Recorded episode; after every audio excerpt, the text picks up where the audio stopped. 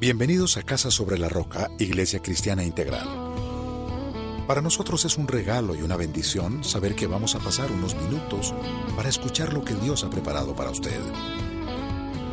Nuestro deseo es equipar a las personas en el conocimiento de Dios y su palabra, formando familias y personas integrales. Lo invitamos a que en estos minutos se disponga a recibir de Jesús su victoria. Bienvenido.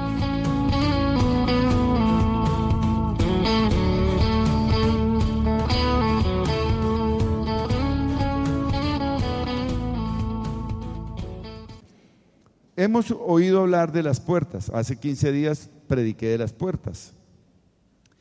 Pero el Señor me hablaba de cosas sencillas. Y yo quiero que vaya a Mateo 16, 18. Mateo 16, 18. La enseñanza de hoy se llama cerrando las puertas al enemigo. Amén. Ah, téngalo allí, haga una muesca y vamos a hacer algo espectacular. Antes de recibir la palabra, tenemos que ser, un momentico, un momentico, no he dicho nada, un momentico, espere, no se me dispare tenemos que ser agradecidos con Dios y honrar el nombre del Señor con nuestros con lo que Él nos ha dado. Vamos a recoger los diezmos y las ofrendas. Y no deje pasar ese alfolí vacío, dele una ofrenda de amor al Señor, dele con convicción de fe que Dios va a hacer cosas maravillosas a través de esa ofrenda de amor. Amén. Padre, quiero darte gracias por cada una de las ofrendas, los diezmos que hoy se están recibiendo con amor. Los bendigo, Señor, en esta mañana. Bendigo el alfolí de esta iglesia y las despensas de cada hogar en este lugar. Te pido, Señor, que tú seas trayendo esa bendición maravillosa y reprendiendo al devorador. Que podamos ofrendar para nuestro ascensor, que pueda subir más y que tú seas dirigiéndonos en todo con el poder del Espíritu Santo. Amén y amén. Bien.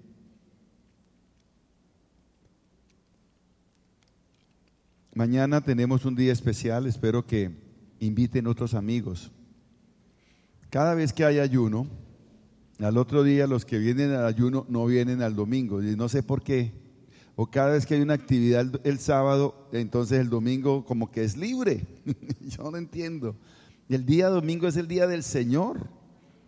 No es el sábado, es el día domingo. Para nosotros, para los judíos es el sábado. O sea que ellos cesan toda actividad desde el viernes a las 6 de la tarde y hacen el Shabbat en su casa y terminan el sábado a las 6 de la tarde y el domingo es el día, el primer día de la semana, trabajo. Yo lo viví cuando fui en Israel. Me pasó un caso más, más, un más, más, pues de esas cosas de, de turista que le pasa a uno, ¿no? Me fui al Mar Rojo con una amiga de un gran amigo mío. Ella hizo toda la gestión para que yo me quedara en el kibbutz. Entonces me dijo, camine, bajemos, pero tenemos que regresarnos antes de las seis porque si no, no encontramos transporte pero un sábado no transporte. Bueno, fuimos, conocí el Mar Rojo, eh, comimos allá y ya almorzamos. Y cuando ya veníamos, ella me decía, apúrele Walter, apúrele, apúrele que... Pues sí, faltaban cuarto para las seis, ya no había buses, no había nada. Y esa joven, bravísima conmigo, bravísima, porque pues no había transporte. Y yo le dije, bueno, ¿cuánto hay de aquí al kibbutz? 30 kilómetros. ¿Y usted no se va para el ejército? Sí. Ah, bueno, entonces empecemos a echar infantería. Aprenda. Yo estoy acostumbrado a caminar 30 kilómetros, son tantos minutos por kilómetro, ta, ta, ta. Estamos llegando allá. Uy, yo caminaba y esa atrás como que quería matarme, acuchillarme por detrás, eso me miraba feo, porque claro, y camine, eran las seis y camine. Yo le digo, vamos a echar dedo, aquí quién dedo va a recoger uno, vamos a orar. Y nos pusimos a le venga, venga, oremos. Señor trae un, un carro, un ángel, que nos lleve, que nos haga el favor y nos lleve. Y, lloramos. Y pasó un carro, y pasó otro, y, y esa cada vez más se le iba subiendo como que, hasta que yo dije, bueno, ahí viene el próximo, ese sí. Y yo saqué la mano y me paró el carro. Un Mercedes-Benz espectacular. Adivine que iban manejando el carro, un general del ejército israelí con su hija. Y nos recogió. Ella habló en hebreo, papá, papá, y nos recogió y nos llevó. Y yo me presenté, le dije, dígale que yo fui oficial de la Armada, Infantería Marina, esto y lo otro.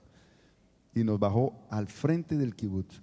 Y habían dos niñas del kibutz, también haciendo lo mismo, echando dedos, y no las recogió. El poder de la oración. Amén. Entonces, vamos rápidamente a la palabra de Dios, Mateo 16, 18. ¿La tienen ahí? Mateo 16, 18. Dice la palabra de Dios. Yo digo que tú eres Pedro, y sobre esta piedra edificaré mi iglesia, y las puertas del Hades, o sea, del reino de la muerte, no prevalecerán contra ella. ¿Y la puerta de qué? Del Hades, del reino de la muerte, no prevalecerá contra nosotros. Vamos a orar. Padre, en tu infinita misericordia pido que me ayudes a llevar un mensaje sencillo que nos pueda ayudar a abrir nuestro entendimiento y nuestra convicción a lo que tú tienes para nosotros. Pido que el nombre de tu Hijo Jesucristo sea glorificado y que a través de tu palabra, tu Santo Espíritu, nos hable para poder romper, para poder cerrar puertas y traer bendiciones a nuestras vidas. En el nombre de Cristo Jesús, con alegría y gozo decimos, amén. Mire lo que dice acá, las puertas del reino de la muerte. Jesús le está diciendo a sus discípulos y nos está diciendo a nosotros que hay un enemigo grande, la muerte. Ese enemigo es Satanás, el mundo y la carne. Tres enemigos que van a atacar nuestra mente, nuestros pensamientos y nuestras actitudes de una u otra manera, como lo compartía esta mañana a los que se bautizaban y como lo compartía Marcos. Abrir puertas, nosotros siempre éramos, Señor, abre puertas de bendición, pero nunca pensamos en cerrar puertas para bendición. Y cuando uno cierra puertas, trae bendición para nuestras vidas. No sé si se han dado cuenta. Usted cierra puertas es para protegerse. Usted cierra puertas para proteger su familia. Usted cierra puertas para evitar que el enemigo entre. Amén, iglesia. O sea que a veces cerrar puertas es de bendición para nosotros. Ahora, cuando abrimos puertas, también decimos que espiritualmente permitimos que el enemigo nos haga pasar un mal momento. ¿Cómo abrimos mal las puertas? Bueno, algunos miran la tabla Ouija, otros miran el, eh, ¿cómo se llama? las cosas espirituales, los riegos, los baños. Bueno, ahora yo soy cristiano, ya no hago eso, pero abro otras puertas. La puerta a los deseos, la puerta a la fornicación, la puerta al adulterio, la puerta... ¡Wow! Hmm. Y todo eso nos hace pasar un mal momento a nosotros. Muchos cristianos abren puertas y no se dan cuenta que han abierto puertas. Miremos ese enemigo Satanás. Desde el principio, ojo, el diablo ha tratado de engañar a la humanidad para destruirnos en el infierno. Ahí quiere meter a mucha gente. Y ahí ya hay mucha gente destruidos en el infierno. Y Dios nos está diciendo, mire, las puertas del Hades están allí. ¿Para qué? Para que ustedes sean advertidos de que no crucen por esas puertas. De que cierren las puertas de sus casas para que no entre el enemigo. Y que tenemos que abrir las puertas del infierno para rescatar a los que están allá encerrados. Amén, iglesia. Por eso Efesios nos dice que el enemigo no es las cosas. El enemigo no son las personas. Dígale al que está a su derecha, a su izquierda. Y si es su esposa, su esposo, o si es un amigo conocido, dígale, tú no eres mi enemigo. Dígaselo así. Porque Efesios 6 dice que algo tremendo, que nosotros, y lo leemos muchas veces, Efesios 6 dice que la lucha, versículo 10, de nosotros no es contra sangre y carne, y da cuatro rangos de enemigos que tenemos nosotros, que van a tratar de tomar el control de nuestra mente, que van a tomar el control de nuestro cuerpo y que van a pervertirnos de cierta manera para que no hagamos la voluntad de Dios. Si sea o no sea cristiano. No te pueden posesionar si eres cristiano, pero te pueden perturbar de tal manera que toman el control de tus pensamientos y de tus actitudes. Y tú caes en un juego allí que, wow, tremendo. Por eso dice que diablo, el diablo nos quiere destruir. La batalla ya está ganada, él ya sabe que está vencido. Nuestra lucha no es contra seres humanos. O sea, no peluche, no, no peluche, no, no pelee con su hermano no pelee con su propia carne. Digan amén. Cuando hablo yo de su propia carne, ¿de quién estoy hablando? De su esposo, de su esposa o con usted mismo. Hay unos que pelean con, ellos mismos, ¿no se han dado cuenta? Y ven amargados totalmente, peleando ellos mismos. ¿Qué más dice 2 Corintios? Dice que las armas de nuestras milicias no son carnales, sino poderosas en Cristo para destruir qué? fortalezas. ¿Cómo se construye una fortaleza? Levante la mano quien, levante la mano, no me diga nada. ¿Cómo se construye una fortaleza? El quien sabe cómo se construye una fortaleza. Uno, dos, tres. ¿Cómo se construye una fortaleza? Mental, no fortaleza de, de muros y mental, una fortaleza mental. Cuatro. ¿Cuáles son las fortalezas que habla aquí el apóstol? Las fortalezas que estamos colocando en nuestra mente. ¿Ya? Todas esas clases de, de, ¿cómo se dice? De argumentos o altivez o el desconocimiento o el conocimiento de la misma palabra de Dios, pero que no la ponemos en práctica. Todo eso está allí. Dios nos da la autoridad para destruir las fuerzas del enemigo. Mire, vaya, mire, vaya Lucas 10, ¿cómo lo dice Jesús? Si les, sí, dice Jesús, les he dado autoridad a ustedes para pisotear serpientes y escorpiones y vencer todo el poder del maligno. Nada les podrá hacer qué? Daño. Nada, diga nada. Usted tiene el poder de Dios. Pero cuando uno abre puertas a las cosas que no son de Dios, entonces permitimos que esas cosas nos vengan a hacer daño. Vengan a hacer daño a nuestro corazón, vengan a hacer daño a nuestra mente, a nuestras emociones, vengan a hacernos daño de una u otra manera. Los jóvenes, mire, mañana, mañana voy a predicar sobre la unidad, pero le decía, no sé si a, hablar de la unidad es un, es un escenario tan grande y vasto que poderlo meter en un sermón duraría domingo tras domingo hablando de la unidad. Pero y, le digo, Señor, es, tan, tan, tan tremenda la situación porque tengo que hablar doctrinalmente de la unidad. Y la persona no les gusta cuando uno hace sermones doctrinales porque a veces se vuelven como teológicos y pesados y lo que quieren es, wow, usted tiene el poder y wow, usted iba a recibir bendición y van a abrir. Y eso nos gusta, eso es verdad. Y si nos confrontan con el pecado, entonces tampoco nos gusta mucho, eso es complicado. Pero bueno, Pasemos a Nehemías. Mire, Nehemías tenía que reconstruir las murallas de la ciudad y tenía enemigos grandes. No era cualquier cosa. ¿Cómo fue atacado? Cuando estaba en la, reconstrucción de las murallas. Esas murallas no tenían puertas. Mire Nehemías 6, cómo lo atacaban. Nehemías 6.1. Y a, veces nosotros oramos derrumbando todo ataque de Zambalat, de Tobías y de Gesón el egipcio, que son tres formas de enemigos, que están ahí numerados. Dice Zambalat, Tobías, Gesén el árabe y el resto de nuestros enemigos se enteraron de que yo había reconstruido la muralla y de que se habían cerrado las brechas. Ojo, ¿cuáles brechas? Entre la muralla habían rotos. Brechas. La unidad de la iglesia consiste en cerrar esas brechas ponerle cemento, que es el amor de Dios, ponerle ladrillo, que es el Espíritu Santo, y levantar los cimientos con la palabra de Dios. Amén. Y mire lo que dice acá.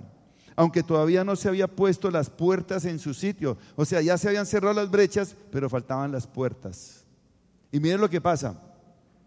Aunque Zambalá y Gesén me enviaron este mensaje, tenemos que reunirnos contigo en alguna de las poblaciones del valle de Ono o de Ono. En realidad lo que planeaban eran hacerme qué? Daños. Mire, el enemigo siempre va a querer que usted abra las puertas para hacerte daño. Si las puertas no están colocadas bien, el enemigo puede entrar. Si las puertas tú las abres, el enemigo te va a sacar. Y eso es lo que quería Tobías y Zambalá, sacarlo de la fortaleza que, en la cual él estaba para hacerle daño. Las puertas aún no estaban qué? Puestas. El enemigo nosotros, el mundo, la carne y Satanás, siempre va a tratar de que beber, ¿por qué fisura? Usted le abre una fisura y por ahí se mete. Es como el fisgón. ¿Usted no se ha dado cuenta del fisgón? El fisgón es el que abre un poquito la ventanita así a mirar y por ahí viene y, y, hay una revuelta y tiran una piedra y tome, se la pegan ahí en el ojo. Por, estar de, mirón, de, sapo, como dicen por ahí. Y eso es lo que hace el enemigo. Usted abre una puertica y por ahí se le mete y tome para que lleve. Después usted está más en problemado y dice, pero ¿por qué estoy en esta situación? Cuando abrimos puertas, el enemigo viene para hacernos daño, siempre, siempre. Y estamos hablando de abrir puertas espirituales, cuando no estamos en la ley del Señor, cuando no estamos en los preceptos del Señor, cuando no, no aplicamos los principios de la palabra de Dios, cuando no, cuando no tenemos una relación con la persona de Dios. Entonces nos salimos y abrimos la ventana y por ahí está la puerta que se mete el enemigo, cualquiera de las circunstancias que te puedan intervenir en tu vida. Por eso cerrar puertas es importante. Hoy es un día de ayuno para cobrar ánimo, para poder realizar aquello a lo que Dios te ha dado, a lo que Dios nos ha mandado hacer, a lo que Dios nos llamó. ¿Y a qué nos llamó Dios? Vamos a Primera de Pedro, acompáñame a Primera de Pedro, capítulo 2. ¿A qué te llamó Dios? Es que la, la iglesia muchas veces no entiende que nosotros, que tú y yo somos lo que dice esa palabra que no entendemos que tenemos el poder de Dios para derribar fortalezas. Nos dejamos dominar por las emociones, los sentimientos y las circunstancias. Cerramos puertas, trancamos por dentro y echamos la llave al mar. Mm. Y el enemigo adentro. Ay, tan chévere. ¿Ah? Y mira lo que dice acá. ¿Ya podemos leer? Segunda de Pedro 9. Primera de Pedro, capítulo 2, 9. Pero ustedes son linaje escogido, real sacerdocio, nación santa, pueblo que pertenece a Dios. ¿Ustedes son qué? Bueno, pueblo, sí, pueblo. Todos somos pueblo de Dios, pero mire una cosa que ahí dice, ustedes son linaje escogido. No lo entendemos. Linaje escogido, o sea, ustedes, cuando uno llega a Cristo, algunas personas se atreven a decir que nuestra sangre cambia de ADN, porque tenemos inmediatamente la sangre del Señor. ¿Tenemos el poder de Dios? No lo entendemos. ¿Mm? Linaje escogido, o sea, tenemos sangre azul. Dígale que está a su derecha, a su izquierda. Somos de sangre azul. Puede que suene en broma, pero es verdad. Es verdad, linaje escogido real sacerdocio. ¿Sabe qué dice cuando dice real sacerdocio? ¿Sabe qué significa eso? Que el sacerdote que nosotros pertenecemos es lo máximo. No un, sacerdote, un sacerdocio normal, es mucho más elevado. Real sacerdocio nos compara a la realeza. Por eso nos dice linaje escogido, real sacerdocio. Tengo sangre azul y ahora soy de la realeza sacerdotal. Amén. Miremoslo de esa forma para que podamos nosotros entender qué somos. Pero todo esto tiene un propósito, para que proclamen las obras maravillosas de aquel que los llamó de las tinieblas a su luz admirables. Y dice, ustedes, el pasado, antes, antes ni siquiera eran pueblo, pero ahora son, digo, soy. Diga, soy del Señor. Pero dígalo con ganas, soy del Señor. Eso un pueblo de Dios. Él mismo lo compró con su propia sangre en la cruz. ¿Por qué descartar eso? ¿Por qué dejarnos llevar por las puertas abiertas que abrimos nosotros? Hay que cerrar las puertas para protegernos, porque esa es una forma de bendición. Somos linaje escogido, nación santa, pueblo adquirido por Dios, para llevar un propósito en nuestra comunidad. Somos un pueblo, ¿para qué? Para reconocer también que en medio de nosotros la debilidad la tenemos que confrontar delante de la palabra de Dios, en las manos de Dios. Tu debilidad tiene que entregársela al Señor. Somos un, cuando usted está en las manos de Dios, cuando usted ha cerrado puertas y se ha fortalecido en el Señor, ¿sabe qué? Usted es una amenaza para Satanás. Digan amén.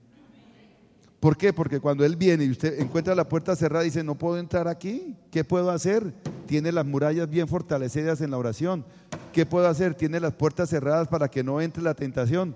¿Qué puedo hacer? Tiene las ventanas, me han dicho, con cerrojo para que no entre ninguna chisme, ninguna mentira. Estamos protegiéndonos como pueblo de Dios. Por lo tanto, cuando usted está fortalecido, usted, el enemigo corre. Usted es una amenaza para él para su carne, para el mundo y para Satanás. Digan amén. Esas son las ventanas de Dios, las ventajas. No podemos permitir que lo propio y todo lo que aparenta ser una crisis venga a, causarnos a nosotros ah, y detenga los propósitos de Dios en nuestras vidas. Sigamos con Nehemías, ¿cómo lo vivió? Versículos 5 y 6, siga adelante. La quinta vez que Zambalat me envió por medio de uno de sus siervos el mismo mensaje Estamos en Nehemías otra vez 6. El mismo mensaje en una carta abierta que a la letra decía, corre el rumor, ojo, entre la gente y Gesén lo asegura, de que tú y los judíos están construyendo la muralla porque tienen planes de rebelarse. Según el rumor, tú pretendes ser rey y has nombrado profetas para que te proclamen rey en Jerusalén. Y se declare, tenemos rey en Judá.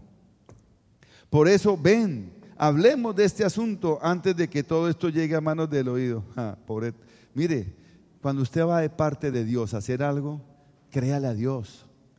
Nehemías fue de parte del rey, así que el, rey sabía qué era lo que él estaba haciendo allá y, pudo discernir los ataques del enemigo. Pero cuando nosotros no estamos, o perdón, permitimos puertas abiertas, ¿qué nos está pasando? Que cualquier rumor, cualquier chisme, cualquier actitud, cualquier cosa que venga a perturbarnos, que entre por la puerta abierta, tome para que lleve. Se la come completica. No me miró, no me saludó, me dijo, no dijo esto y lo otro. Y empieza usted a, crearse unas películas y se empelicula. ¿Sabe lo que es empelicularse? ¿Sí? ¿Sabe lo que es empelicularse? Meterse en una película que solamente usted se lo cree, usted se la cree, usted se la imagina y la cree que es verdad. Y el resto está viviendo feliz, pero usted está viviendo amargado porque está empeliculado. Dígale al que está a su derecha o a su izquierda, no se empelicule con las mentiras.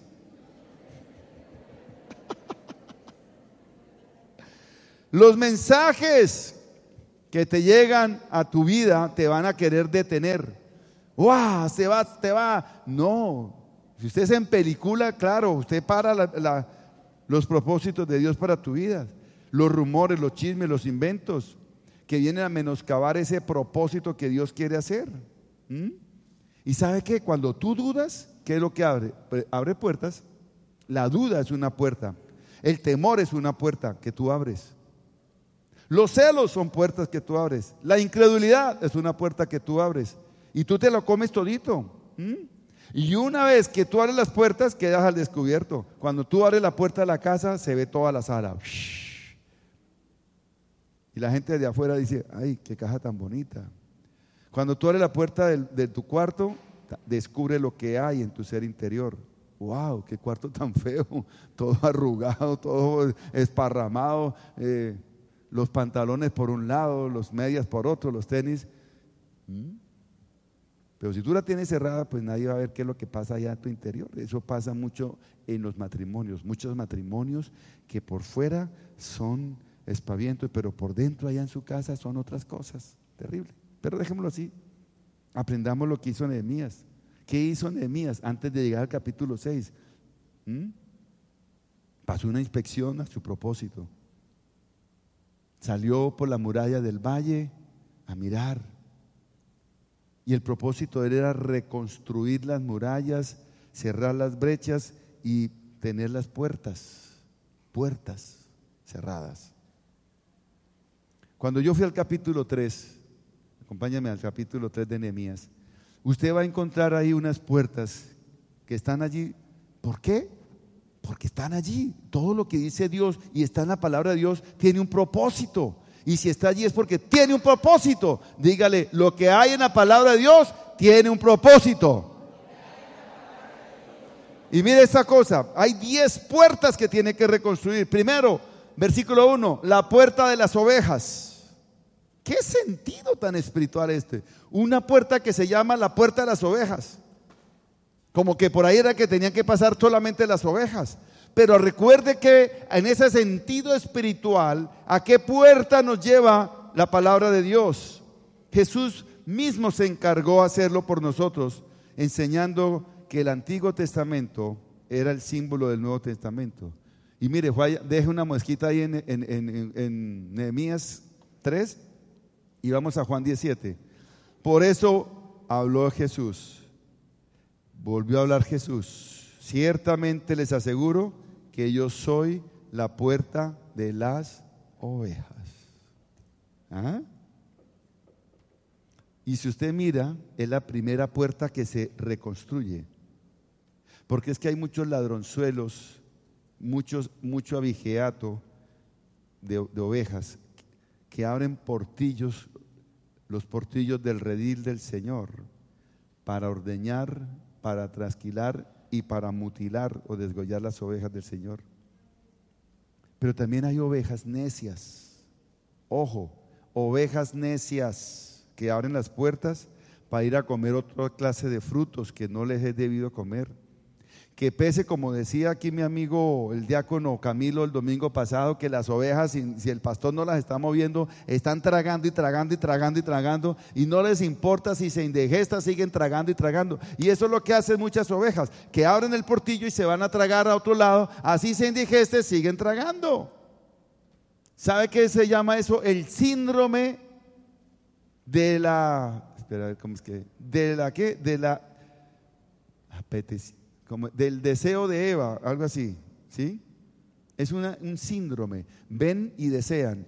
O sea, se salen del redil, abren la puerta para ir allá. Por eso Jesús dijo, yo soy la puerta de las ovejas. O sea, yo soy un cerrojo para que usted no salga. La puerta está cerrada para que usted no salga. ¿Por qué carajo tiene que salirse? En otras palabras, ¿ah?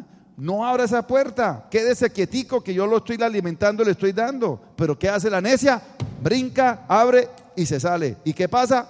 Tome para que lleve. Diga, si te sale del redir, tome para que lleve. Dígalo así. Sigamos con las puertas. La puerta del pescado. Pescado, no pecado. Versículo 3. Otras veces no se necesita la imaginación para saber los símbolos de esta puerta. Si nos vamos nuevamente al Nuevo Testamento, recordemos que fue a orillas del mar de Galilea, ¿sí? donde hubo una invitación directa a unos personajes que tenían su propia empresa de pescadería. ¿Quiénes eran? Simón y Andrés. ¿Mm? Marcos 1, 17, ¿qué dice? ¿Qué dice el Señor? Vengan, síganme. Y yo los haré que pescadores de hombres. Fíjese que una puerta de pescado, la puerta del pescado en el Antiguo Testamento y el Señor dice, yo los haré pescadores de hombres. ¿Está haciendo mucho frío? Ah, bueno. Mm. Pero este era el preámbulo, algo que iba a pasar más adelante, la pesca milagrosa. Cuando el Señor le dice, tiren la red a la derecha. Era un señal, era un presagio de aquellos rústicos pescadores echando la red en el océano para rescatar las almas perdidas del infierno en el mar, en el mar del infierno. Entonces, lo que tenemos que entender es que hay que pasar por esa puerta para rescatar las almas perdidas. Amén. Hay que tirar las redes para rescatar las almas perdidas. Levanta tu mano y dice, Señor, hazme un pescador de hombres y de mujeres Hazme un pescador de jóvenes. Que todos estemos atrapados en tus redes. En el nombre de Jesús. O sea, usted va a tirar las redes hoy cuando salga de aquí y mañana va a traer pescados. Amén. Va a multiplicar la feligresía por usted. Mire lo que sigue. Hay que pasar por esa puerta para rescatar a los pecadores que están en el Hades. Otra puerta más, la puerta Gesaná, versículo 6, o la puerta vieja. Cuando uno habla de la puerta vieja, lo viejo tiene mucho de qué cortar. Tiene muchas connotaciones bíblicas, no sé si usted se ha dado cuenta. Por ejemplo, el viejo hombre, la vieja naturaleza, las cosas viejas pasaron. ¿Y qué dice Jesús al respecto? Marcos 2, versículo 21 al 22. Es un archiconocido pasaje. Dice, nadie compra o nadie pone en un, en un vestido viejo un retazo nuevo, porque si lo pone, se rompe. Lo mismo, nadie echa en odres viejos vino nuevo, porque se dañan los odres. Más bien uno echa vino nuevo en odres nuevos. Y mire, cuando uno mira estos dos versículos, uno puede sacar sermones de esto tremendo. Nunca será suficiente esta palabra os enseñe sobre esta enseñanza, porque hay mucho que aprender. Por eso muchos cristianos abren puertas, insisten en vestir su viejo traje. Yo me pongo el viejo traje del, domingo pasado, donde estaba por allá, no sé en dónde. ¿Mm? A veces se acerca gente a uno a recordarle el pasado, hechos y más hechos. Y entonces, y uno se queda recordando el pasado. No, ojo, eso es vestir el traje viejo. Eso es ponerle remiendos nuevos en trajes viejos de sus vidas. Cuando lo que Dios quiere es verlos en, estrenar trajes de gala. Dígale al que está a su derecha y a su izquierda, Dios quiere estrenar trajes de gala. Dame trajes de gala, dígale así. Dios quiere darme trajes de gala. ¿Mm? Algunos piensan que todo cambio es una perversión satánica. Por eso se resisten a los cambios. Vamos a hacer este cambio. Ah, pero ¿por qué? Vamos a hacer eso, pero ¿por qué? Pero ¿por qué? Todo es por qué. No dejan avanzar. Por eso la puerta vieja debe ser restaurada. Dígale al que está a su, derecha y a su izquierda, hay que restaurar la puerta vieja. ¿Mm? Quiere decir, hay que salir de las viejas tradiciones, de los malos pensamientos de la carne pero no de retorno a todas estas cosas. Hay que pasarlas, sí, salir de esas cosas, pero no volver a entrar a ellas. Amén, iglesia. No es entrar en la verdad. Ojo.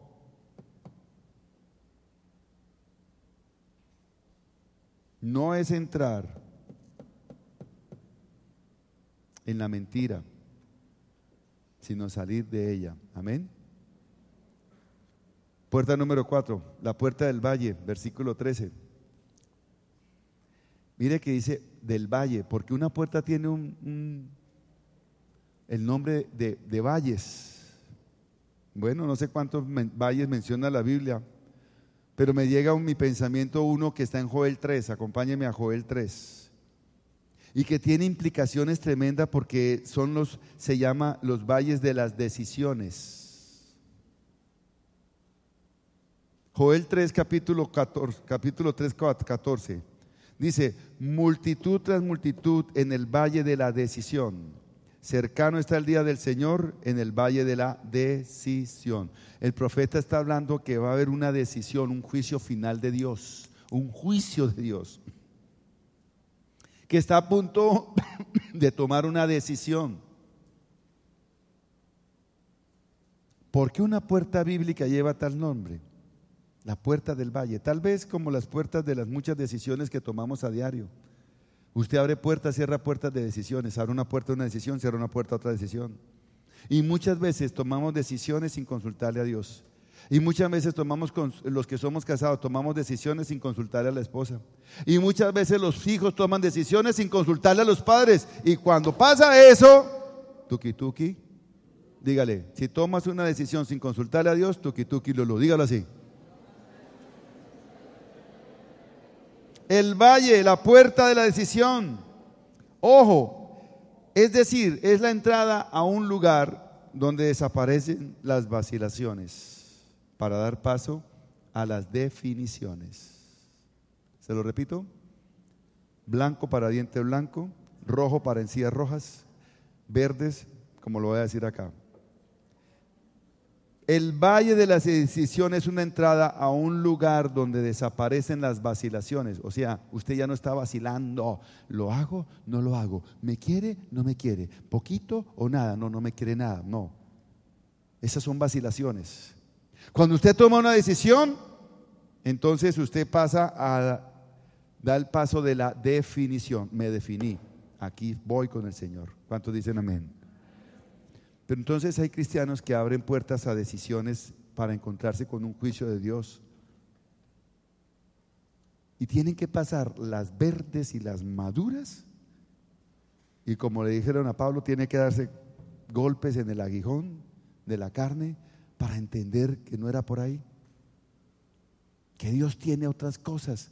Entonces Dios dice, ahora te abro la puerta de la decisión para pasar a la salvación. Digan amén. ¿Mm? Para ir por el camino correcto del Padre. Quinta puerta. La puerta del basurero. Uy. La puerta del basurero. Mire, toda ciudad tiene un basurero. En las modernas ciudades están fuera de la ciudad, pero en estas ciudades amuralladas había una puerta del basurero. Y en esa puerta era donde se echaban todos los desechos, todos los, los vacilos y todas esas cosas, los desechos del hombre, y eso estaba, eh, eh, siempre estaba, eh, había fuego, mucho fuego para ir quemando todo eso. También había mucho humo. Eso asemeja como las puertas del infierno, donde el olor y el pecado y el azufre, que huele feo, ahí van a quedar más de uno de, los, de las personas que toman decisiones nefastas.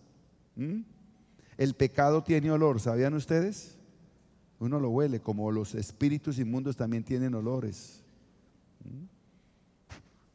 Pero Jesús le da una imagen patética al describir la puerta del Hades. Y dice que cerca de esa puerta fue donde Judas se mató. Iscariotes, vaya Hechos 1.18, lo que se llama, eh, se conoce el lugar de Aceldama, campo de sangre. Mire lo que dice acá. Póngale cuidado. Con el dinero que obtuvo por su crimen, Judas compró un terreno. Allí cayó de cabeza, se reventó y se le salieron las vísceras. Tremendo, ¿no? Todos en Jerusalén se enteraron de ello, así que aquel terreno fue llamado Aceldama, que en su propio idioma quiere decir campo de sangre. ¿Mm? La puerta del basurero ha de pasar el pecado, ha de pasar la basura, la naturaleza pecaminosa roja para arrojarla ya en el fuego purificador de su miseria moral. Si no lo hacemos en esta vida transitoria, usted quedará metido eternamente en ese fuego llamado infierno. Hoy en día están tratando de decir que no hay cielo y que no hay infierno. Están tratando de ocultar todo eso diciendo que eso es puros invento de la religión, de que no hay cielo, que el infierno ya lo estamos viviendo aquí y que el cielo también al mismo tiempo. Y están sacando una fábula, una mentira y la gente lo está creyendo. Oiga, pero si lo dice allí, allí hay un infierno. Y ahí se va a ir más de uno a la guandoca. No me lo invento yo, ahí está. ¿Mm? Yo no quiero ir allá. ¿Ustedes? ¿Quién quiere ir allá a ese hueco? Pero allá tenemos que echar el pecado, la inmoralidad y todas las cosas que no agradan al Señor. Puerta número 6, la puerta de la fuente. Ya como que va mejorando la cosa, ¿cierto? La fuente, versículo 15. Esta puerta se encuentra situada cerca del estanque de Siloé. Ahí. Pero también tiene un significado espiritual. Si usted lo lee mirándolo como lo, lo manifiesta Jesús de una manera espectacular con el ciego, con el ciego, Juan 9:7. Vaya Juan 9:7, ¿qué es lo que dice? Le dice al ciego, "Ve y lávate en el estanque de Siloé", que significa enviado. El ciego fue y se lavó y al volver ya veía. El estanque de la fuente, mm, la puerta de la fuente.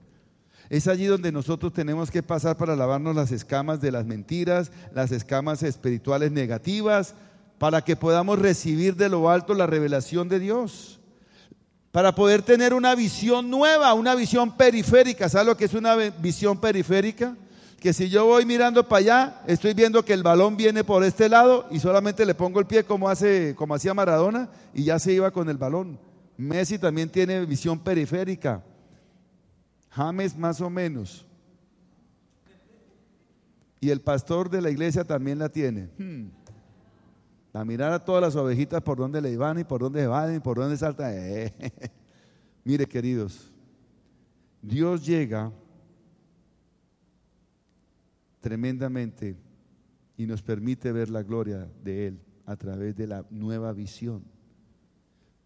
Y cuando hablamos del estanque, ve y en el estanque, me llega el nombre de las espaldas mojadas. No sé si usted lo ha escuchado, las espaldas mojadas.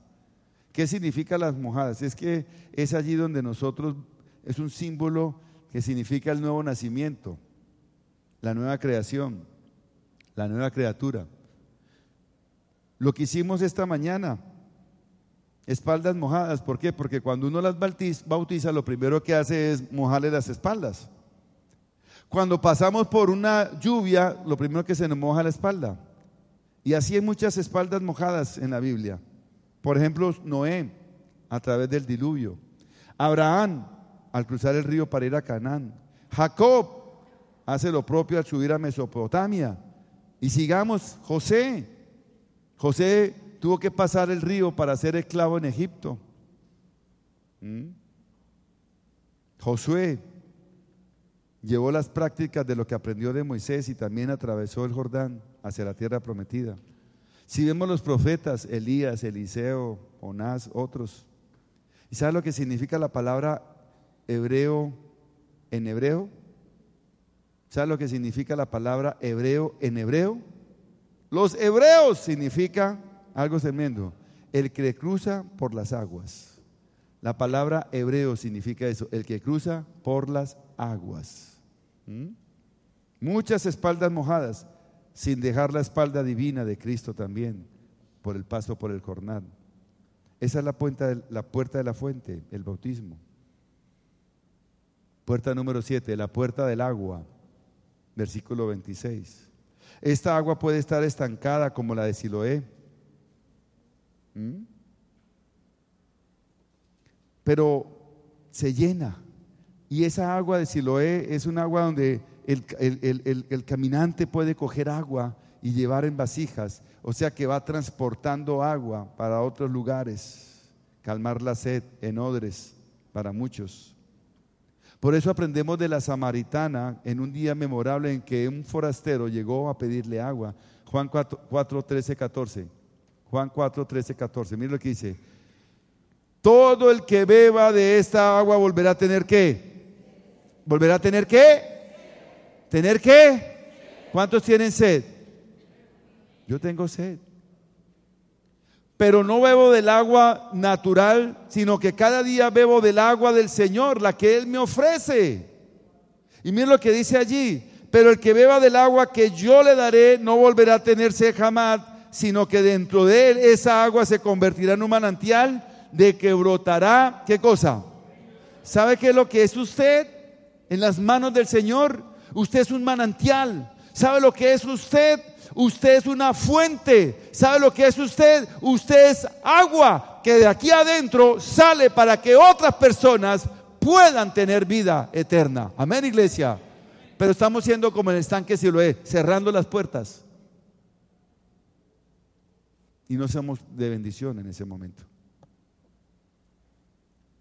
La puerta de agua es el pasadizo para que tanto sucios, sedientos y pecadores puedan ir a esa fuente, a ese pozo, que puedan llevar gotas de vida, que puedan solucionar problemas a través de esa inmensa sed eterna que Dios tiene para regalar.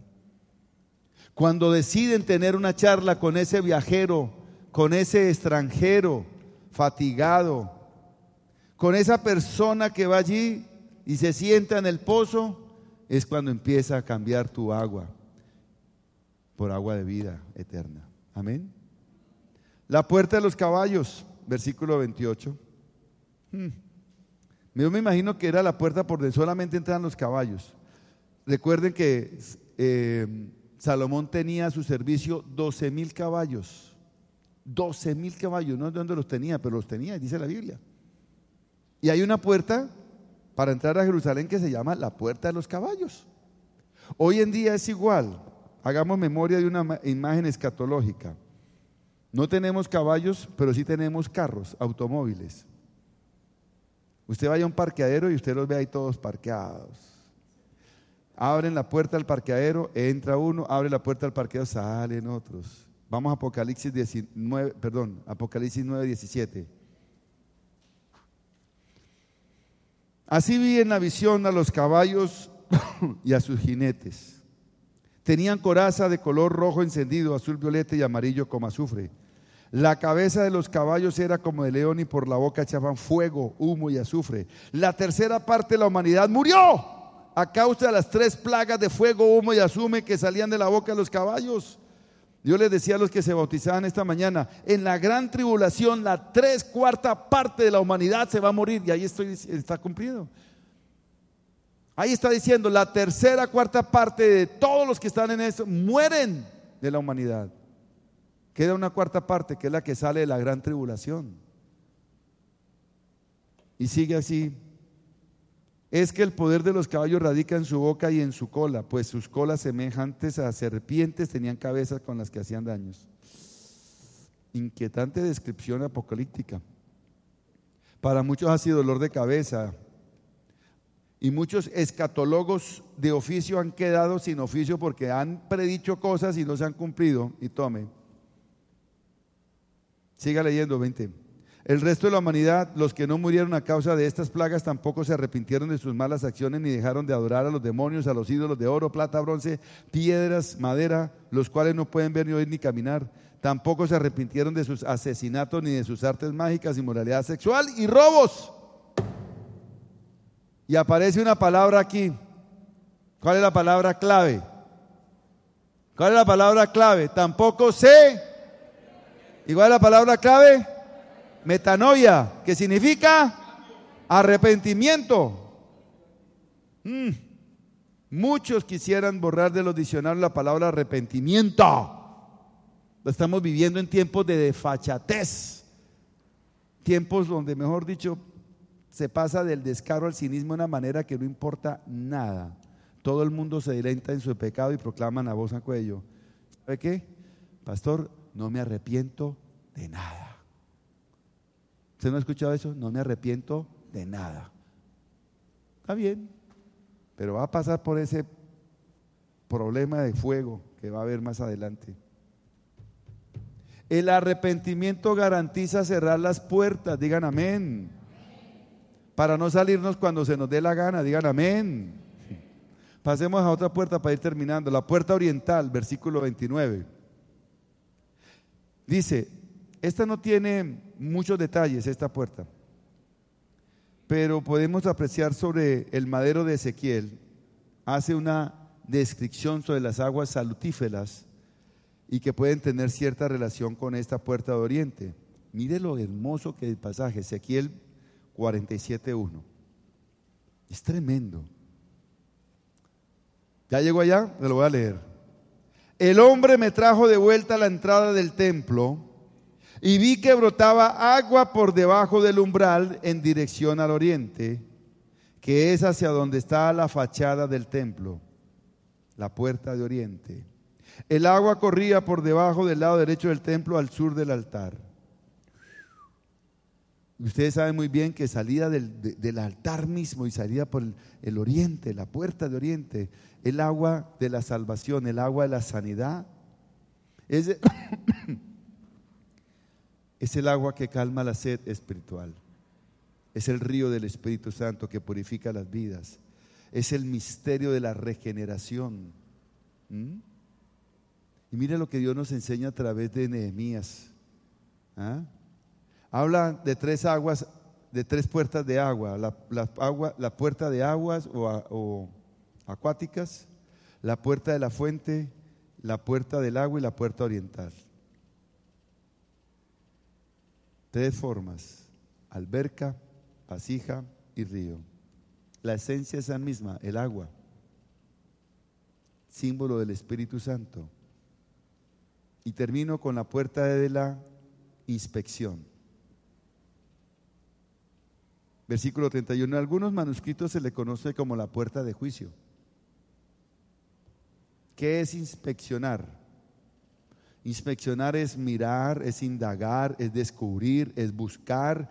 Eh, indagar es como cuando eh, los militares mandan allá sus espías, inteligencia, a ver qué encuentra, cómo vamos a hacer, cómo lo vamos a atacar, en fin. Son los indicios de espionaje, indagar. Pero para el ser humano la puerta de la inspección, ¿sabe cuál es? La puerta de la conciencia.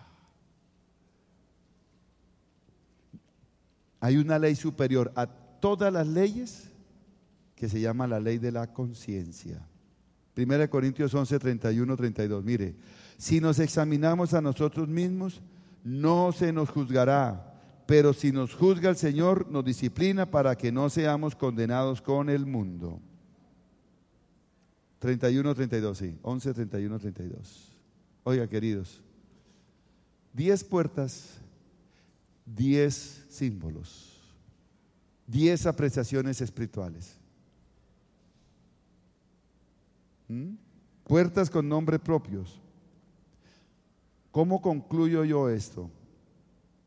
mirando bien a Nehemías con estas puertas, que cuando él sale a inspeccionar, lo que yo entiendo es que él salió a hacer un inventario. Y ese inventario es que tenemos que hacer cada día, cada mañana, cada hora, en cada momento antes de acostarnos. Evaluar nuestra condición en la cual se encuentra nuestro corazón, nuestra vida, nuestro ser espiritual. Evaluar la condición en, en cual se encuentra tu esposa, tu esposo, tu familia, tus hijos, tu iglesia. Y la pregunta que yo les voy a hacer a ustedes ahora es la pregunta del millón. ¿Por qué puertas estamos pasando? Ustedes cojan. ¿Mm? ¿Qué puertas estamos abriendo? Nehemías antes de proceder a la labor inspeccionó para poder cumplir con el propósito, para no desanimarse, sino para saber planificar correctamente la estrategia que le otorgaría la victoria en su misión. Nehemías 2.11, mire lo que dice. Tres días después de haber llegado a Jerusalén, salí de noche acompañado de algunos hombres, pero a ninguno de ellos le conté lo de lo que mi Dios me había motivado a hacer por Jerusalén. La única bestia que llevábamos era la que yo montaba. Esa noche salí por la puerta del valle hacia el, valle, hacia la fuente del dragón y la puerta del basurero. Inspeccioné la ruina de la muralla de Jerusalén y sus puertas consumidas por el fuego. Después me dirigí hacia la puerta de la fuente y el estanque del rey, pero no hallé por dónde pasar con mi cabalgadura. Así que siendo aún de noche subí por el arroyo mientras inspeccionaba la muralla. Finalmente regresé y entré por la puerta del valle. Todo estaba destruido. Salió a inspeccionar todo y no encontró otra puerta. Le tocó regresarse otra vez por donde salió. Ese inventario que tú y yo tenemos que hacer a diario es cómo le hablé a mi esposa, cómo le hablé a mi hijo, cómo le hice esto, cómo trabajé con este negocio, qué es lo que pasó, cómo se me fueron los ojos, qué pensamientos tuve, todas esas cosas. Y llevarlo a la obediencia a Cristo. Hoy es un día de ayuno. Yo te pregunto por esa puerta de tu vida, ¿cómo está tu vida? ¿Cómo está tu corazón? la puerta de tu hogar, de tu esposa, de tus hijos, de tu negocio? ¿Será que tú estás abriendo puerta para toda clase de ataques? ¿O estás cerrando puertas para fortalecerte espiritualmente? Tenemos que reconocer que Dios está de nuestro lado y que Él nos va a dar a nosotros las razones para actuar con sabiduría y poder realizar nuestra misión. Usted sabe que van a venir Tobías, Zambalaes y Gesón, el egipcio, a tratar de derribar lo que tú estás construyendo en Cristo Jesús. Siempre, siempre vendrán a decirte, tú no puedes, tú no eres, tú no sabes, en fin. Y de pronto tú abrirás la puerta y saldrás como el hijo pródigo a revolcarte en el mundo. Y estando en el mundo, te darás cuenta de lo malo que estás y podrás arrepentirte y regresar al Padre, pero no para volver a salir al mundo. Amén. Ojo. Nehemías reconoció lo que le, otorgaba, le otorgaría la victoria. Versículo 2, 17. Mira lo que dice. Por eso les dije, ustedes son testigos de nuestra desgracia. Jerusalén está en ruina. ¿Tu vida está en ruina? No creo. Sus puertas han sido consumidas por el fuego. Las puertas espirituales están cerradas, están destruidas, no creo. Pero de pronto sí puede haber alguna. Vamos, animémonos, reconstruyamos la muralla de Jerusalén para que nadie se burle de nosotros. Diga, nadie se burlará de mi vida cristiana. Entonces le conté cómo la bondadosa mano de Dios había estado conmigo y le relaté lo que el rey había dicho. Al oír esto, todos exclamaron, manos a la obra, y pusieron por acción la palabra. Tenemos que reconocer que las puertas que hemos abierto en nuestras vidas, tenemos que cerrar las puertas para ganar la victoria. Si tú has abierto puertas que traen maldición, hoy es tiempo de cerrar esas puertas. La, vamos, voy, a, voy a compartir unas así rapidito que podemos estar nosotros o que tenemos que cerrar la puerta de una vida espiritual debilitada, cuando hay falta de compromiso. La puerta a la vida de falta de oración. La puerta de la murmuración se abre fácilmente. La puerta de la mentira se abre fácilmente. La puerta de la desobediencia se abre fácilmente. La puerta del desánimo se abre fácilmente. La puerta del conformismo, wow, no nos queremos sino quedar quietos. La puerta de la indiferencia, no me importa lo que hagan los demás. La puerta de la vagancia, uff, este, mejor me quedo aquí mejor. La puerta de la falta de la sumisión. La puerta de la pornografía, la puerta de la inmoralidad. Y puedo seguir enumerando puertas que se abren fácilmente. Una vez cerradas dichas puertas, vuelvo y te lo repito, tú serás una amenaza para el enemigo de las almas. ¿Cuántos lo creen? Así de fácil. Nehemías es un ejemplo para todos nosotros. Nos enseña muchas cosas. Venían con malas noticias, pero no se dejaban amedrentar. Porque sabía en quién confiaba. Si Dios es con nosotros, voy a volverlo a repetir, si Dios es con nosotros, Él sabía quién lo había enviado a cumplir esa promesa. Amén. Cierre sus ojos. Vamos a orar. Padre, yo quiero darte gracias por esta sencilla palabra. Enséñanos hoy a entender qué puertas estamos abriendo y a dejarnos llevar por esas puertas. Enséñame hoy tu camino y abrir la puerta correcta de la bendición y a cerrar la puerta de la maldición. Enséñame a abrir la puerta de la oración y cerrar la puerta a la pereza. Enséñame, Señor, a abrir la puerta del compromiso y no a la debilidad espiritual. Enséñame, Señor, cerrar la puerta de mi boca para no dejar la murmuración salir. Enséñame, Señor, cerrar la puerta de mis labios para que no salga la mentira. Enséñame, Señor, a obedecerte para no ser desobediente.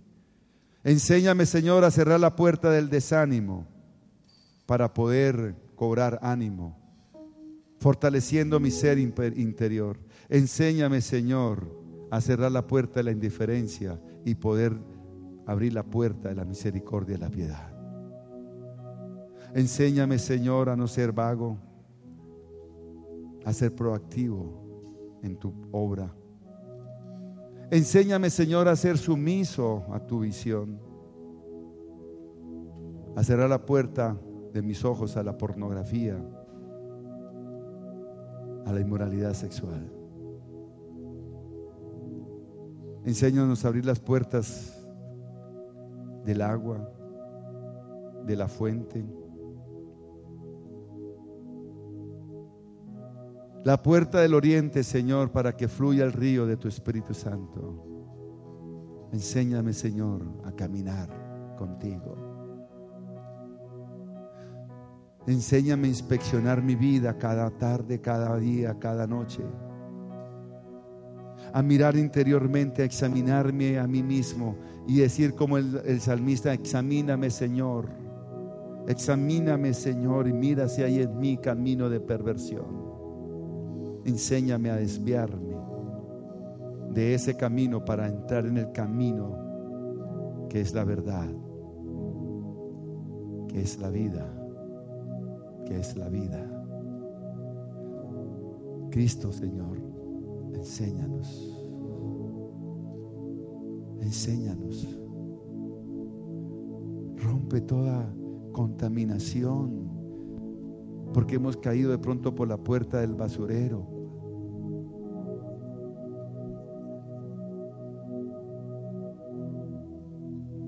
Enséñame, Señor.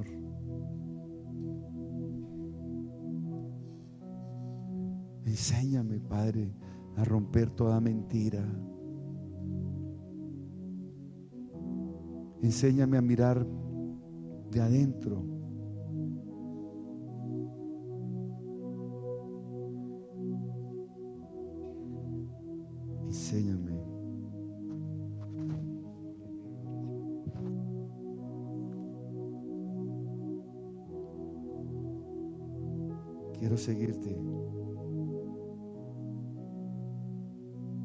Quiero seguirte con mis ojos. Quiero seguir tu rastro. Quiero seguirte, Señor, con tu palabra. Quiero seguirte, Señor, con tu poder. Abre los cielos y derrama sobre mí, Señor, puertas de bendición para yo poder cerrar, Señor, esas puertas de maldición que puedan llegar a mi vida y recibir la bendición de mi vida. Quiero seguirte, Señor, con tu bendición de poder y de amor. Gracias, Padre. Gracias, Dios. Pongámonos de pie. Muchas gracias por haberse tomado el tiempo de estar con nosotros. Jesús vino para darnos vida, y vida en abundancia. Así que queremos invitarlo a que, si Dios ha hablado a su vida hoy, nos acompañe en esta oración. Por favor, repita en voz alta después de mí.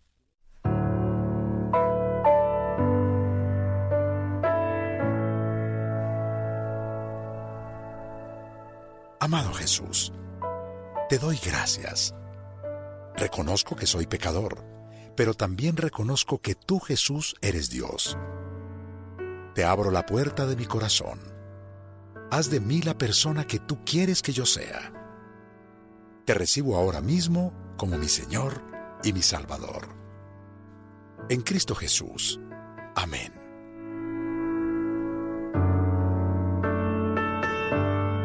Si usted acaba de hacer esta oración, la palabra de Dios dice que usted acaba de nacer de nuevo acaba de convertirse en una nueva persona.